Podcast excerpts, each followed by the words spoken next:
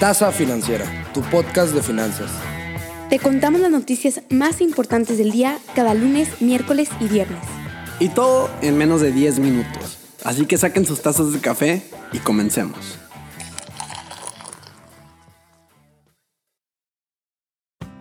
Muy buenos días gente, ¿cómo están? Los saludo con mucho gusto, Santiago Fernández. Espero se encuentren muy bien en este viernes 23. Ya es viernes, aprovechen para descansar, salir a divertirse si tienen la oportunidad En lo personal, mi semana fue muy pesada. Pero bueno, ya, X. Mucha plática. Pasemos con la primera noticia del día. Nos estamos acercando a un futuro incierto. Muchos pensarán que puede ser positivo, otros pensarán que será negativo, pero lo que la mayoría está de acuerdo es que se aproxima un futuro emocionante. La inteligencia artificial pinta para resolver muchísimos problemas, ¿no? El problema es que la Unión Europea le tiene miedo a ciertos usos que ésta puede tener. Y bueno, hay reglas que son el esfuerzo internacional más importante para regular la inteligencia artificial, hasta la fecha. Y estas reglas tendrán un impacto más allá del suelo europeo. Por lo pronto, este plan, con sus debidas reglas, todavía se ve bastante vago y con varias lagunas. Hasta el momento se tiene contemplado un sistema de cuatro niveles que agrupa la inteligencia artificial en diferentes categorías de riesgo. En la cima está la categoría de inaceptable, por ser un riesgo para los derechos y la seguridad de las personas. Ahí pusieron de ejemplo un sistema de puntuación social. Ya saben, como el capítulo que provocó bastante ansiedad de Black Mirror. Después tenemos los usos considerados de alto riesgo, como reconocimiento facial por parte de la policía, pero solo cuando la tecnología se utiliza para detectar personas en tiempo real. Ahora, ¿cómo afectarían estas reglas? Estas se aplicarían a cualquier empresa que venda productos o servicios en la Unión Europea. Además, en el momento en que una entidad comienza a poner sus propias reglas de juego, podría animar a otros reguladores a que comiencen a hacer exactamente lo mismo. Se espera que los precios mundiales de las materias primas se mantengan firmes alrededor de todo el 2021. Gracias a Dios hemos estado, hemos estado en el año en el que poco a poco nos hemos venido recuperando de lo golpeado que nos dejó el COVID en el 2020. Los precios de las materias primas han mostrado una gran mejoría en este primer trimestre de 2021. El petróleo se ha recuperado, al igual que los metales, el oro, en general, muchos. Y así esperemos continúen todos, porque si no la economía, bueno, es un indicador de que la economía va avanzando y de que va mejorando. A ver, como sabemos, las automotrices fueron de las primeras empresas que tuvieron que ponerse las pilas para anunciar medidas para comprometerse en volverse más verdes y por lo pronto en eso están, pero ahora le tocó el turno a los bancos mundiales en prometer que se volverán más conscientes con el medio ambiente. 43 bancos de todo el mundo formaron una coalición en la que se comprometen a lograr emisiones netas cero de aquí al 2050. Entre las instituciones vemos nombres como BBVA Bancomer, Santander, Morgan Stanley, HCBC y Credit Suisse. Los detalles es que los bancos tendrán que presentar un plan en dentro de un año y medio para mostrar cómo van a reducir las emisiones derivadas de sus programas de préstamo e inversión para el 2030. También tendrán que emitir o presentar objetivos intermedios que se fijarán cada cinco años a partir del 2030 y publicar anualmente sus emisiones absolutas.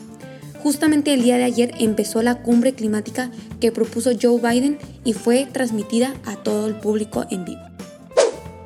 Muchos de nosotros no lo notamos porque estamos encerrados, pero la realidad es que la inflación en México se aceleró durante la primera mitad de abril a su mayor nivel en más de tres años y con ello duplicó el objetivo de Banco de México. La causa de esto fue principalmente por las alzas en los precios de los combustibles. La cifra es por arriba del 5.84% y se trata del mayor registro de la inflación general desde la segunda quincena de diciembre del 2017. El economista en jefe de BBVA dijo el miércoles en conferencia que conforme se vayan abriendo los servicios y se eliminen los bottlenecks en alimentos, o sea, las ineficiencias por las cuales no puede avanzar esta industria, la inflación volverá a tener un comportamiento entre comillas más normal. Aunque también opina que volveremos a ver otro pico en la inflación en noviembre y diciembre, ya que se convertirá en el espejo de la caída que vimos en noviembre y diciembre de 2020. Por último, los datos publicados este jueves refuerzan la expectativa de que el Banco de México mantendrá la tasa de interés referencial sin cambios, en su actualidad nivel de un 4% en su próximo anuncio el 13 de mayo. Venmo está lanzando esta función que permitirá a los usuarios la opción de almacenar, comprar y vender criptomonedas. Empezará teniendo Bitcoins, Ethereum, Bitcoin Cash y Litecoin nada más, serían cuatro. Venmo actualmente es una red social que en lo personal yo no conozco a nadie que la use, pero cuenta con 70 millones de usuarios y es parte de PayPal. Ahora, con esto debes pegar un poco más porque las criptos ahorita están súper de moda. Y aparte agregarle que puedes invertir desde un dólar nada más. Si te gustan las criptos, échale un vistazo el próximo mes. Probablemente te guste. Pasemos a la sección de mercados basándonos al cierre del día jueves 22 de abril, recordando que esto también es en base a variaciones diarias. Bueno, empezando con el decremento del 0.92% en el S&P 500. El Dow Jones siguiendo la corriente con un porcentaje similar, siendo este del 0.94%. Y el Nasdaq cerró exactamente igual que el Dow Jones en 0.94% abajo. En divisas podemos encontrar el dólar algo barato, situándose en 19.90 pesos, y el euro en 23.92 pesos mexicanos. Durante el 2020, la categoría del supermercado en el comercio electrónico creció un 40%. claramente esto no lo digo yo, lo dice la Asociación Mexicana de Venta Online. Es por ello que Mercado Libre y Soriana anunciaron una mancuerna con el fin de que los usuarios puedan hacer sus compras cotidianas desde la aplicación. El director de consumo de Mercado Libre, David Díaz Trujillo, dice que espera que la categoría de supermercados dentro de su aplicación sea en México más de 2.200 millones de dólares para el 2024. Por otro lado, el comercio electrónico para Soriana ha crecido durante la pandemia y este movimiento es parte de una estrategia omnicanal. Soriana dice que buscará duplicar sus ventas este año. En fin, con esta bancuerna, los usuarios de Mercado Libre tendrán una nueva opción para adquirir sus artículos en la aplicación e incluso tendrán acceso a descuentos en productos seleccionados. Los productos se entregarán en dentro de 24 horas en cualquier estado del país y los envíos en teoría serán gratuitos a partir de los 99 pesos. Esta decisión de Mercado Libre de aliarse con Soriana también recuerda a la reciente adquisición por parte de Amazon con la cadena de alimentos orgánicos Whole Foods se sabe que la situación pandémica constituyó como un elemento clave para el desarrollo de la categoría de supermercado en el e-commerce mexicano. A ver, la pandemia lamentablemente ha tumbado a la mayoría en cuestión de empleo, pero vamos mejorando poco a poco.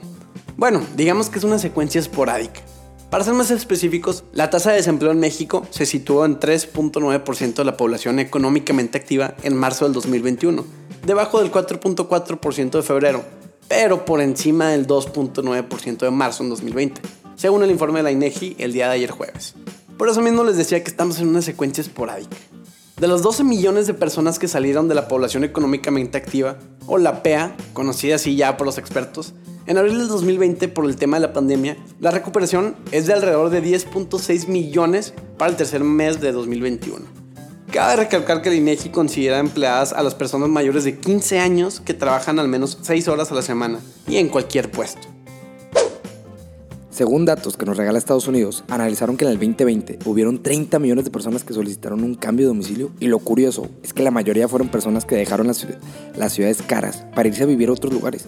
Por ejemplo, de Nueva York y San Francisco perdieron muchísima gente, todo el mundo se salió de ahí y estados como North Carolina, Tennessee, cosas más céntricas, recibieron muchísimas personas que venían de ahí. Aunque una razón también fue el home office. Si vivías separado de tu familia, regresarte mientras hacías home office sin duda era una super opción. Ese slap solo significa una cosa, el buen recap. Mi nombre es Daniel González y aquí les traigo la última sección antes del cierre, para que se les quede el resumen del resumen. Empezando con que los precios de las materias primas suben en el primer trimestre de 2021 Venmo lanza plataforma para usar criptomonedas. 30 millones de estadounidenses se mudaron en 2020. Y hablando del 2020, el año pasado, el comercio electrónico subió 40%. La Unión Europea no confía 100% en la inteligencia artificial. Se juntan los bancos para hacer alianza verde. Tasa de desempleo en México ubicada en 3.9%. Y por último, la inflación de México se aceleró más de lo esperado en la primera mitad de abril. Y bueno gente, con esto damos por terminado un capítulo más de esto que es La Tasa Financiera, tu podcast de finanzas. Esperamos que hayan disfrutado tanto el capítulo como nosotros y de ser así no olviden darnos follow y like en nuestras redes sociales como arroba tasa financiera. Mi nombre es Edina Velasco y les deseo un excelente fin de semana. Hasta lunes.